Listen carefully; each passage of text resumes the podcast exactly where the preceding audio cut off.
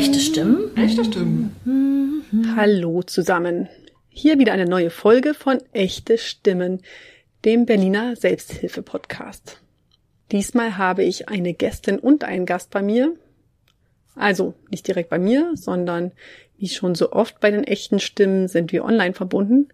Daher bitte seht mir nach, dass die Tonqualität wieder dementsprechend etwas gedämpft ist.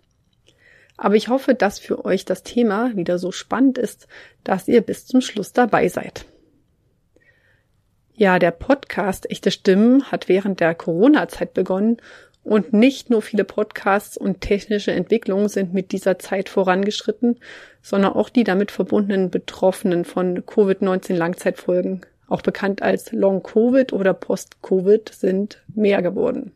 Die beiden, die hier bei uns im Podcast zu hören sind, sind Mia und Uwe von der Online-Selbsthilfegruppe Long Post Covid. Mia, magst du dich kurz vorstellen und uns erzählen, wie du zu der Selbsthilfegruppe gekommen bist?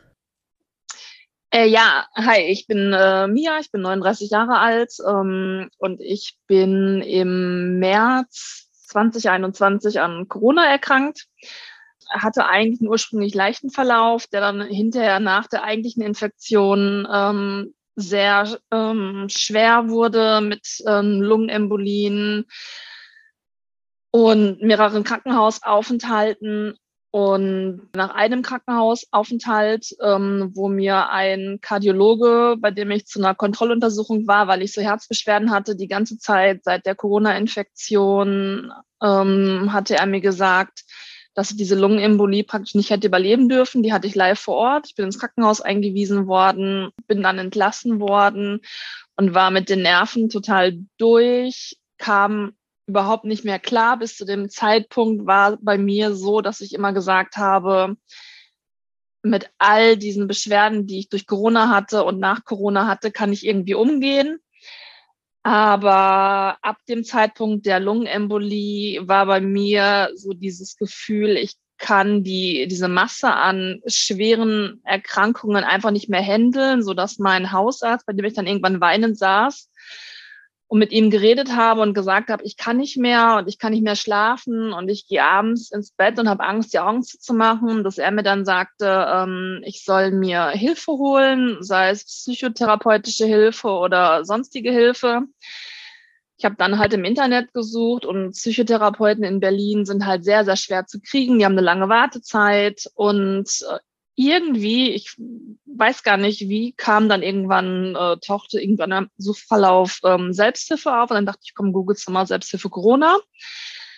Ähm, habe dann tatsächlich die Long-Covid-Selbsthilfegruppe gefunden, hatte dann eine E-Mail hingeschrieben, dass ich ganz gerne da mal reinschnuppern wollen würde, ähm, weil ich Hilfe brauche. Und ähm, genau, bin dann, ich glaube, direkt eine Woche später oder so oder zwei Wochen später direkt ähm, eingeladen worden. Und das war damals tatsächlich die zweite Sitzung.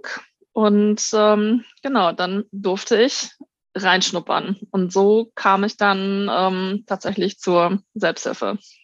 Ja, ich bin am 21. Oktober 2021 an Corona erkrankt, hatte einen milde bis moderaten Verlauf. Ich war nicht im Krankenhaus, zumindest nicht zu dem Zeitpunkt. Und ja, und dann sind aber leider die Beschwerden geblieben, insbesondere diese Klassiker mit Fatigue, Kopfschmerz etc. Und ja, dann dachte ich mir, Mensch, irgendwie mir kann kein Arzt irgendwie helfen. Hatte jetzt noch nicht so viel Ärztehopping gemacht, aber irgendwie dachte ich mir, nee, ich gucke jetzt einfach mal ins Internet äh, in Richtung Selbsthilfe, Corona oder was man da machen kann. Und dann bin ich ja ähm, auf diese Selbsthilfegruppe gestoßen, wo wir heute noch sind.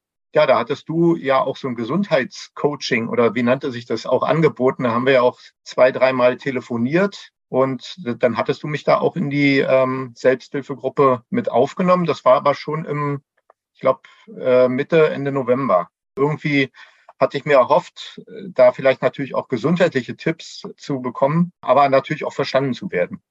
Uwe, hattest du schon vorher mit Selbsthilfe zu tun? Also weil du meintest, dass du direkt nach Selbsthilfe geschaut hast, beziehungsweise auch geschaut hast. Nee, ich hatte schon geguckt, aber ich hatte schon mal, ich glaube, ein Jahr vorher irgendwie auch zu Corona-Zeit, weil man immer nur zu Hause gehockt hat und äh, bin ich bei einer anderen Selbsthilfegruppe da auch mal gelandet, wobei das eigentlich immer nur so zwei, drei Leute waren oder vier, äh, wo man sich einfach so im Abendgespräch einfach mal eine Stunde unterhalten hat. Gar nicht jetzt spezifisch zu Corona, sondern einfach, ja, wie geht's einem, weil ja doch die sozialen Strukturen ja doch oder das soziale Leben doch äh, sehr gelitten hat. Und das war aber auch ausschließlich natürlich online.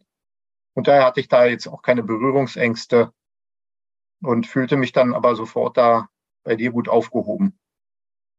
Und wie groß ist eure Gruppe dann jetzt? Aktuell, ich glaube, 12, 13 Leute zurzeit.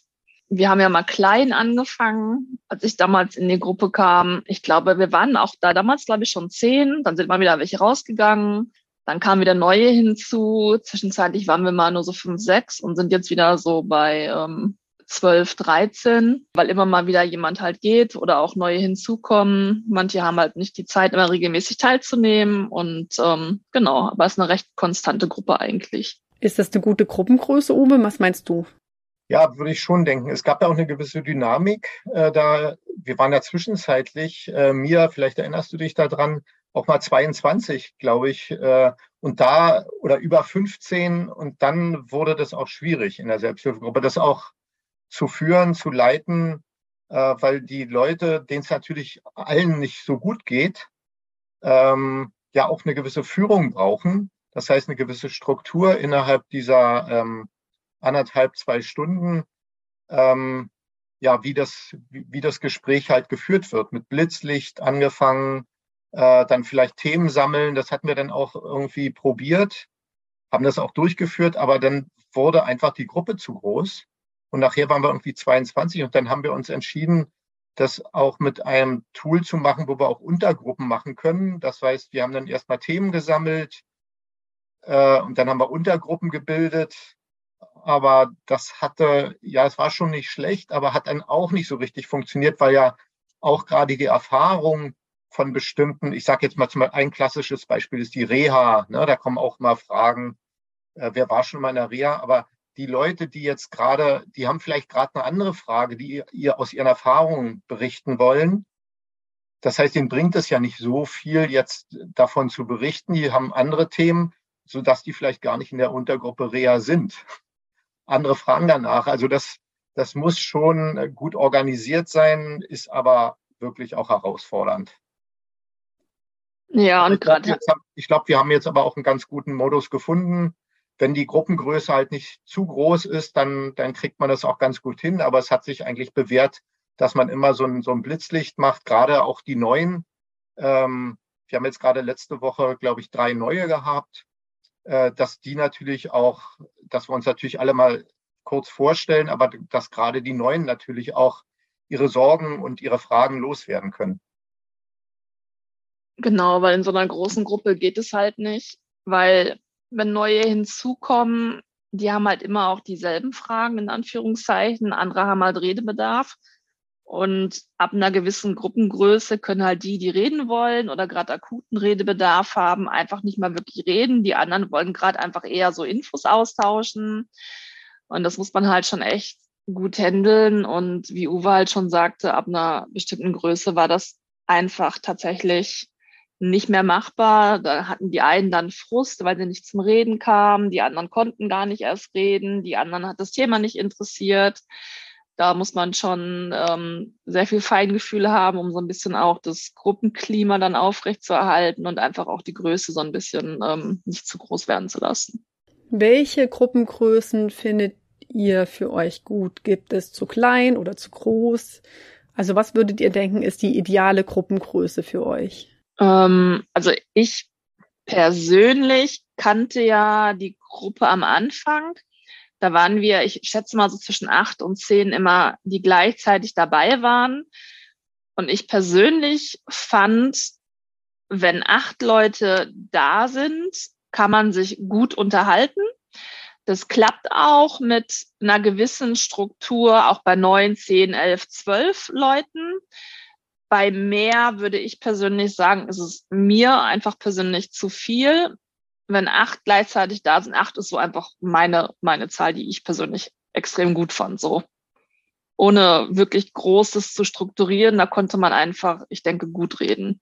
Also mir geht's genauso. Mir äh, auch so acht bis zehn äh, hat sich eigentlich bewährt, hängt aber auch davon auch ab, ob die Leute auch regelmäßig kommen.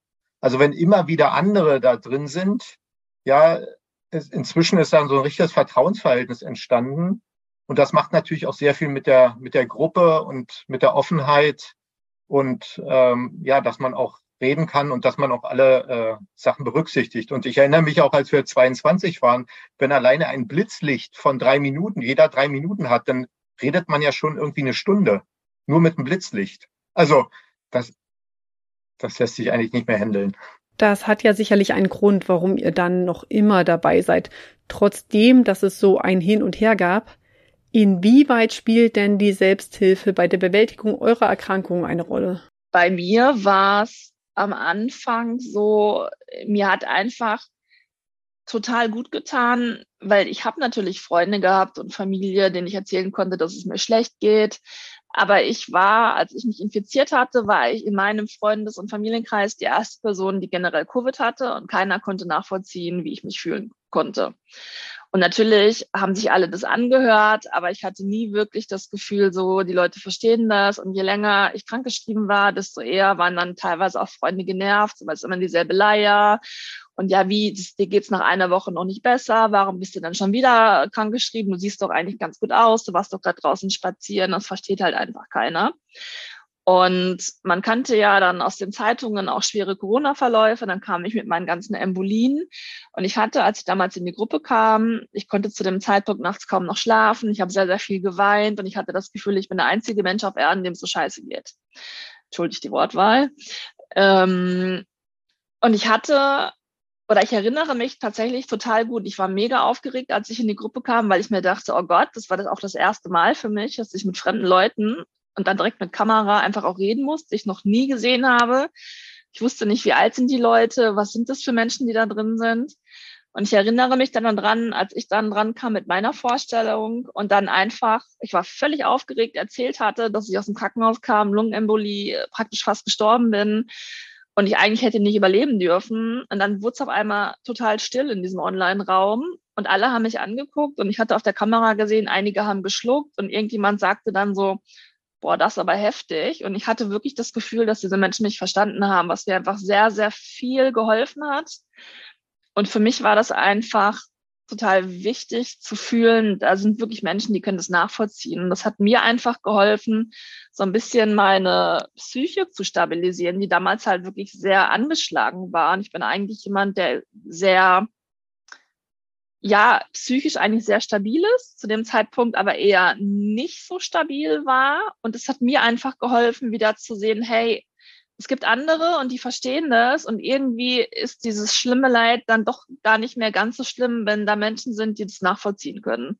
Und das hat mir einfach sehr, sehr viel Kraft gegeben, einfach auch durchzuhalten, weil ich wusste, ich kann mich halt immer bei Menschen austauschen die es nachvollziehen können. Die haben vielleicht einen anderen Verlauf gehabt, aber sie können die Schwierigkeit nachvollziehen. Ja, bei mir war das äh, natürlich auch das Verstandenwerden, ja, dass die Krankheit verstanden wird, äh, war auch einer der, der Hauptgründe oder Vorteile einer Selbsthilfegruppe oder dieser Selbsthilfegruppe, aber auch natürlich auch ein Informationsaustausch, auch was äh, wie es den anderen gehen, ob die ähnliche Symptome haben, was machen sie dagegen, zu welchen Ärzten sind sie grundsätzlich gegangen, äh, wie meldet man sich zu, zu einer Hochschulambulanz äh, an, ähm, was hat vielleicht geholfen.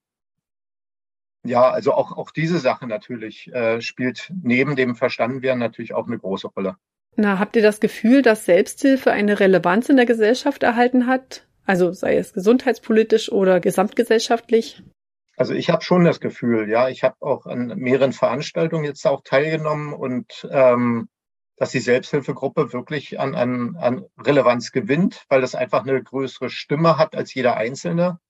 Ähm, wir waren ja bei den Grünen eingeladen in einem Online-Termin. Ich glaube, das war irgendwann, der erste Termin war im Dezember 21. Da waren wir zu dritt, glaube ich. Und ich weiß damals, da waren, boah, ich glaube, acht oder neun Leute von den Grünen dabei. Die waren erstmal, also die kannten Selbsthilfe natürlich vom Wort her, aber so von, also von der Gruppenthematik überhaupt nicht. Und die haben uns erstmal viel zur Selbsthilfe gefragt, ähm, wie das so abläuft, was wir da machen. Die waren generell sehr, sehr neugierig.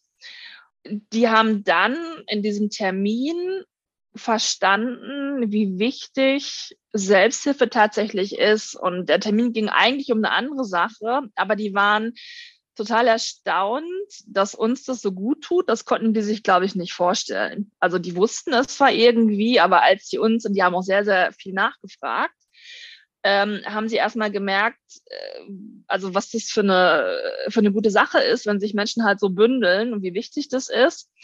Und ich habe heute noch, oder die Grünen generell sind immer noch sehr interessiert. Und ich habe heute, ich telefoniere mit ähm, einem, der bei dem Termin dabei war, ungefähr alle zwei Wochen einmal. Der meldet sich in regelmäßigen Abständen, fragt nach so, hey, wie läuft's in so einer Selbsthilfe? Ähm, was macht ihr? Gibt's eine Änderung? Wie geht's euch allen? Gerade halt auch die, die er kennengelernt hat. Und das hat bei dem halt so einen bleibenden Eindruck hinterlassen, dass die halt probiert haben, innerhalb der Grünen so ein politisches Blatt zu erstellen, was sie dann vorgetragen haben, warum, wieso, weshalb man für Covid halt was machen muss.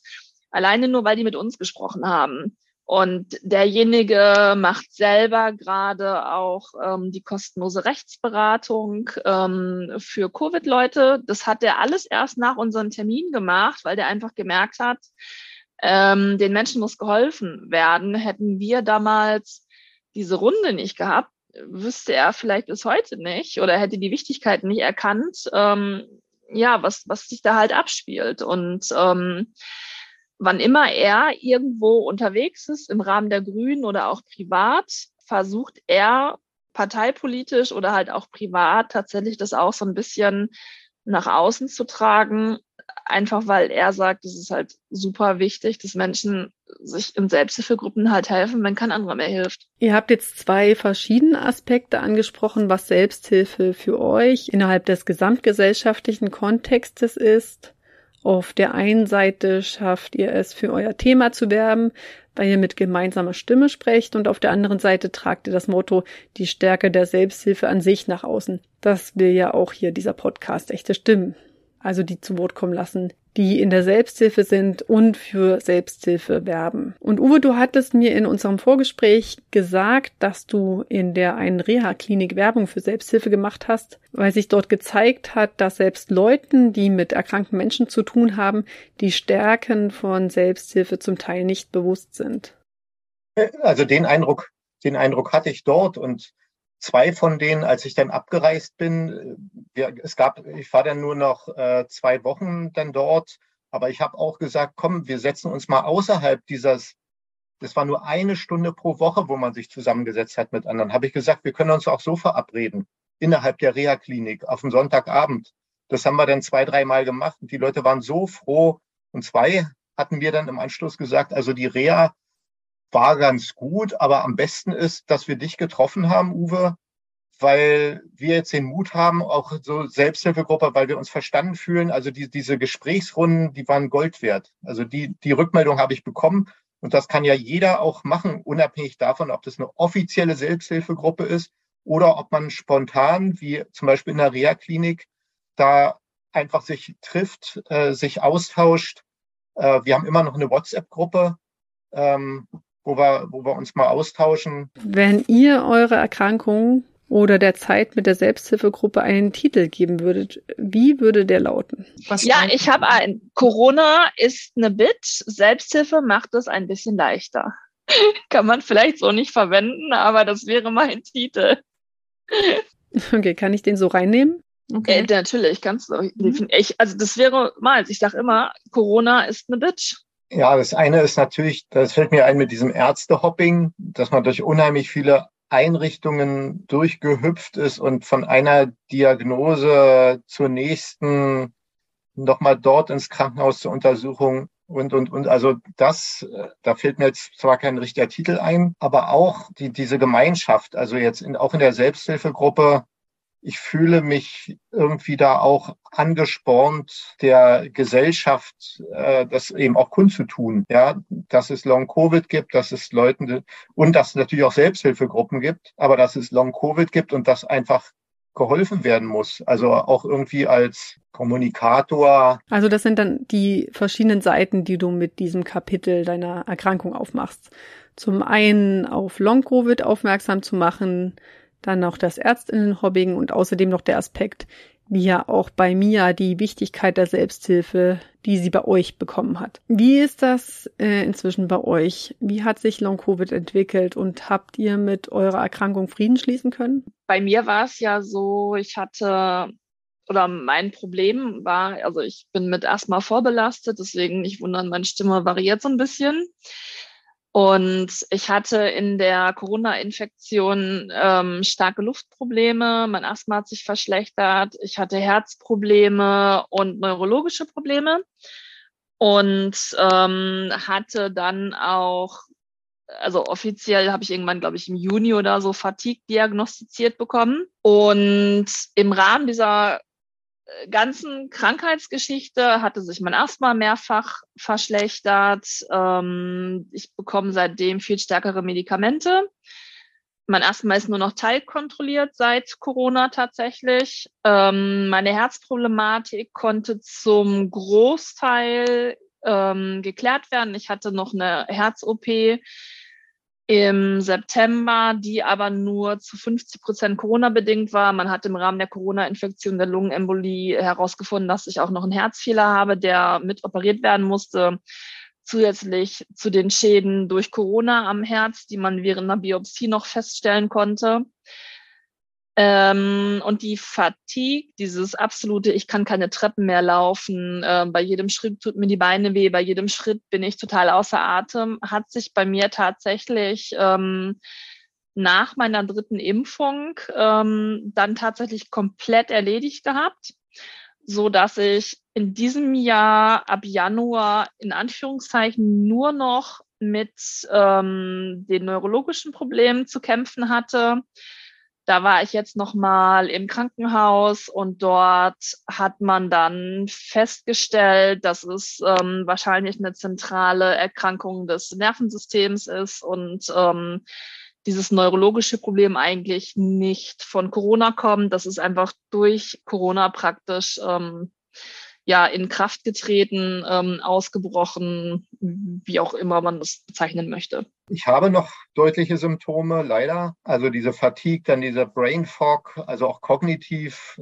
eingeschränkt, deutlich Kopfschmerzen. Das hatte ich von vornherein. Also die, die Sachen, dann auch so Verdauungsprobleme, Übelkeit und aber auch Taubheitsgefühle in den Beinen. Das ist auch diese neurologische, neurologische Aspekt bei mir, dass meine Beine kribbeln und also bis hin, bis zum Rumpf, das ist besser geworden. Das sind überwiegend nur noch die, die Füße oder die unteren, untere Teil der Beine. Jetzt hat sich aber leider auch Muskelschmerzen massiv in den Beinen eingestellt, gerade gen Nachmittag und Abend. Diese Erschöpfung, es wandelt sich, sagen wir mal so. Es hat irgendwie eine andere Art. Es ist sicherlich irgendwie in gewisser Weise besser geworden. Andererseits kommen wieder andere Themen hoch. Aber das höre ich auch von vielen anderen Erkrankten, eben aus, auch aus unserer Selbsthilfegruppe, dass es nicht so statisch ist. Ja, dass immer wieder was vielleicht anders besser wird, dann kommt wieder was anderes dazu.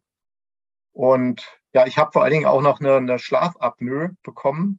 Das ist jetzt da im Juni diagnostiziert worden, war im Schlaflabor, habe eine mittel- bis schwergradige Schlafapnoe, die eben auch therapeutisch mit einer Schlafmaske, mit einer speziellen Schlafmaske behandelt wird, wo auch der Atem, der, der Luftdruck, der reingepresst wird, bei jedem Atemzug variabel ist. Adaptive Servoventilation nennt sich das. Und ob, ich habe dann auch gefragt, kommt es von Corona oder Long-Covid? Ja, das kann sein, muss aber nicht sein. Aber ich habe zumindest gelesen, dass auch, äh, davor hatte ich es zumindest nicht, gehe ich mal von aus. Aber was hilft's? Also ob es jetzt von Corona oder Long-Covid, ich hab's und das wird mir Zeit meines Lebens äh, mich begleiten, leider. Nun seid ihr eine Online-Gruppe. Wie ist das für euch? Passt das für euch oder wäre ein Treffen irgendwo vor Ort für eine Selbsthilfegruppe doch eher anzustreben? Ich fand Online-Selbsthilfe tatsächlich sehr gut, weil ich mich sehr schlecht gefühlt habe und auch eigentlich gar nicht raus wollte. Es war Corona. Ne? Nicht jeder möchte sich tatsächlich ähm, vor Ort treffen oder nicht jeder kann sich vor Ort treffen. Wir haben teilweise Leute in der Gruppe, die zum Beispiel nur liegen können, die würden gar nicht zu einem Treffen vor Ort hin können. Die können halt nur an einer Online-Gruppe teilnehmen. Es gibt durchaus auch Menschen, die wahrscheinlich sich lieber vor Ort treffen würden, anstatt sich online einzuloggen, weil sie es einfach von der Technik her vielleicht schwierig finden. Das kann man sich aber ganz einfach erklären lassen. Das ist nichts Kompliziertes. Die Software ist ganz einfach. Es funktioniert beides gut. Und ich würde sagen, das ist so ein bisschen Typensache und wie man selber einfach, ähm, wo da die persönlichen Präferenzen sind. Also es geht beides ganz wunderbar. Also ich habe da ähnliche Erfahrungen oder eine ähnliche Meinung wie Mia. Wir kennen es jetzt ja nur online in unserer Gruppe, aber wie gesagt, es gibt diverse Leute, die da gar nicht hin kämen. Ja, sei es aus gesundheitlichen Gründen würden die das gar nicht machen. Ihr habt vorhin gesagt, ähm, dass eure Lieblingsgruppengröße so acht bis zehn sind. Damit ist eure Gruppe ja quasi voll. Habe ich das richtig verstanden? Ähm, da seid ihr schon über eurer Lieblingsgruppengröße quasi. Wenn jetzt Leute diesen Podcast hören und sich denken, dass sie auch Interesse an der Long-Covid-Selbsthilfegruppe haben, was würdet ihr denen raten? Bei uns ist es ja so, wir haben Gruppenregeln, die sagen, man sollte auch regelmäßig teilnehmen. Wir haben ja jetzt ein paar neue Leute bekommen. Da muss man auch immer schauen, ob wirklich das Interesse auch besteht, regelmäßig dran teilzunehmen. Grundsätzlich sollen Leute sich unbedingt auch ähm, in der Selbsthilfekontaktstelle melden, dass sie in eine Gruppe möchten. Und wenn sich dann jetzt nach dem Podcast hier ganz viele melden, dann kann man auf jeden Fall eine zweite Gruppe aufmachen. Das ist ja, ähm, denke ich, fast immer möglich. Und ähm, auf jeden Fall melden und sagen, hallo, wir würden auch gerne eintreten, wir hätten auch gerne Hilfe und möchten da auch rein. Und da würden wir natürlich auch unterstützen. Also ihr natürlich von der Selbsthilfe-Kontaktstelle natürlich, aber wir auch aus der Praxis heraus, äh, wenn man jetzt so was Zweites aufmacht oder eine weitere Gruppe. Habt ihr denn noch was, äh, wo ihr meint, dass ihr Selbsthilfeinteressierten das gerne mitgeben würdet oder etwas, was ihr gerne verbreiten würdet? Ähm, ich finde halt, oder habe schon öfters gehört von Leuten, die zu uns kamen oder wenn man so ins Gespräch kommt und Leute kennenlernt, die Corona hatten oder auch äh, Long-Covid, Post-Covid haben, ähm, die wissen oft gar nicht, dass es eine Selbsthilfegruppe gibt. Ähm, man muss, glaube ich, schon explizit nachsuchen. Ich fände es halt schön, wenn man das so ein bisschen ja, weiß ich nicht, Werbung für macht, das so ein bisschen mehr verbreitet, dass es halt tatsächlich einfach auch ähm, Hilfe gibt. Ähm, sei es durch die Selbsthilfe-Kontaktstellen oder durch andere übergeordnete ähm, Organisationen einfach, dass es ähm, ja Selbsthilfe gibt. Und je mehr sich halt melden, desto mehr Selbsthilfegruppen gibt's ja dann auch. Und dass einfach noch mehr Leute ähm, ja Hilfe bekommen. Und vielleicht einfach auch aktiver auftreten, denn die Erkrankung geht halt nicht weg, die wird halt immer da sein. Corona, ich weiß nicht, ob Corona jemals verschwindet, aber einfach, dass auch Selbsthilfegruppen, wenn es dann mehrere gibt, vielleicht auch einfach aktiver ihre Meinung kundtun, sich irgendwie gruppieren, keine Ahnung, irgendwie ne, was tun, dass es in die Welt hinausgetragen wird und nicht in Vergessenheit gerät. Und äh, weil es die Menschen sind krank und die bleiben lange krank und es darf halt nicht, ähm, nicht vergessen werden. Das wäre so mein Wunsch tatsächlich. Also mein Appell ist auch, dass die Selbsthilfegruppe Organisation, irgendwie muss das noch viel stärker zu den Ärzten kommen. Die Ärzte müssten eigentlich sagen, es gibt hier Selbsthilfe, guck im Internet, guck danach, weil das habe ich noch von keinem Arzt gehört. Aber ich habe schon von vielen Ärzten gehört, ich weiß auch nicht weiter aber geben dann keine Empfehlung. Das wäre auf jeden Fall ganz, ganz, äh, ganz wichtig, entweder bei Ärzten, vielleicht auch über die Krankenkassen,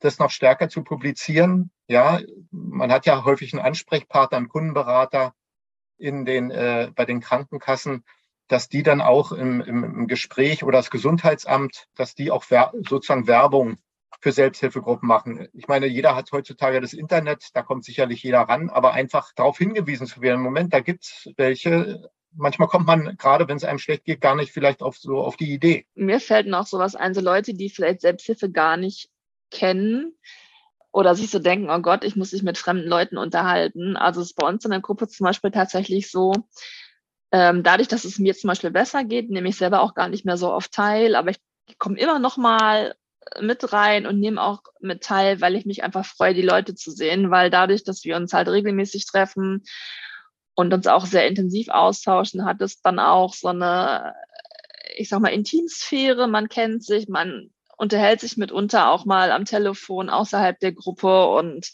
man lernt einfach auch, ich sag mal, Kontakte und auch Freunde so für, also fürs Leben halt kennen. Es ist einfach auch eine schöne Sache und ähm, ja, ich kann einfach nur sagen, man sollte auch so ein bisschen ähm, ja bereit sein, sich so ein bisschen zu offenbaren, denn es ist halt ähm, eine kleine nette Sache. Also ich finde auch in der Selbsthilfegruppe, dass man da auch wirklich tolle Leute kennenlernen kann. Nicht nur wegen der Krankheit oder dem, dem gemeinsamen Schicksal, sondern eben auch was wirklich fürs Leben. Weil zum Beispiel Uwe und ich, wir hätten uns wahrscheinlich, ich glaube, im normalen Leben wahrscheinlich nicht begegnet. Wir sind vom Alter her jetzt nicht so weit auseinander, aber halt so ein bisschen und wären uns wahrscheinlich nie vermutlich über den Weg gelaufen. Aber ähm, wir telefonieren privat viel, äh, wir albern ein bisschen rum außerhalb der Erkrankung und ähm, ja, das ist einfach super.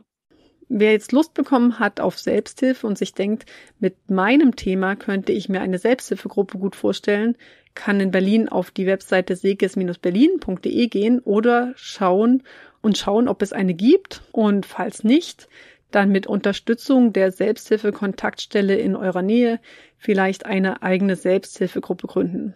Beide Links findet ihr in den Shownotes. Ich hoffe, dass da draußen an euren Empfangsgeräten für euch die Tonqualität okay war. Falls ihr eine Online-Gruppe habt, dann wird euch die spezielle Tonqualität wahrscheinlich auch vertraut vorkommen. Ich hoffe, es hat euch gefallen und auch für euch, Mia und Uwe, war es gut. Danke für die Einladung, immer gerne. Ja, vielen Dank. Macht's gut, bis zum nächsten Mal, wenn es wieder heißt. Echte Stimmen? Echte Stimmen.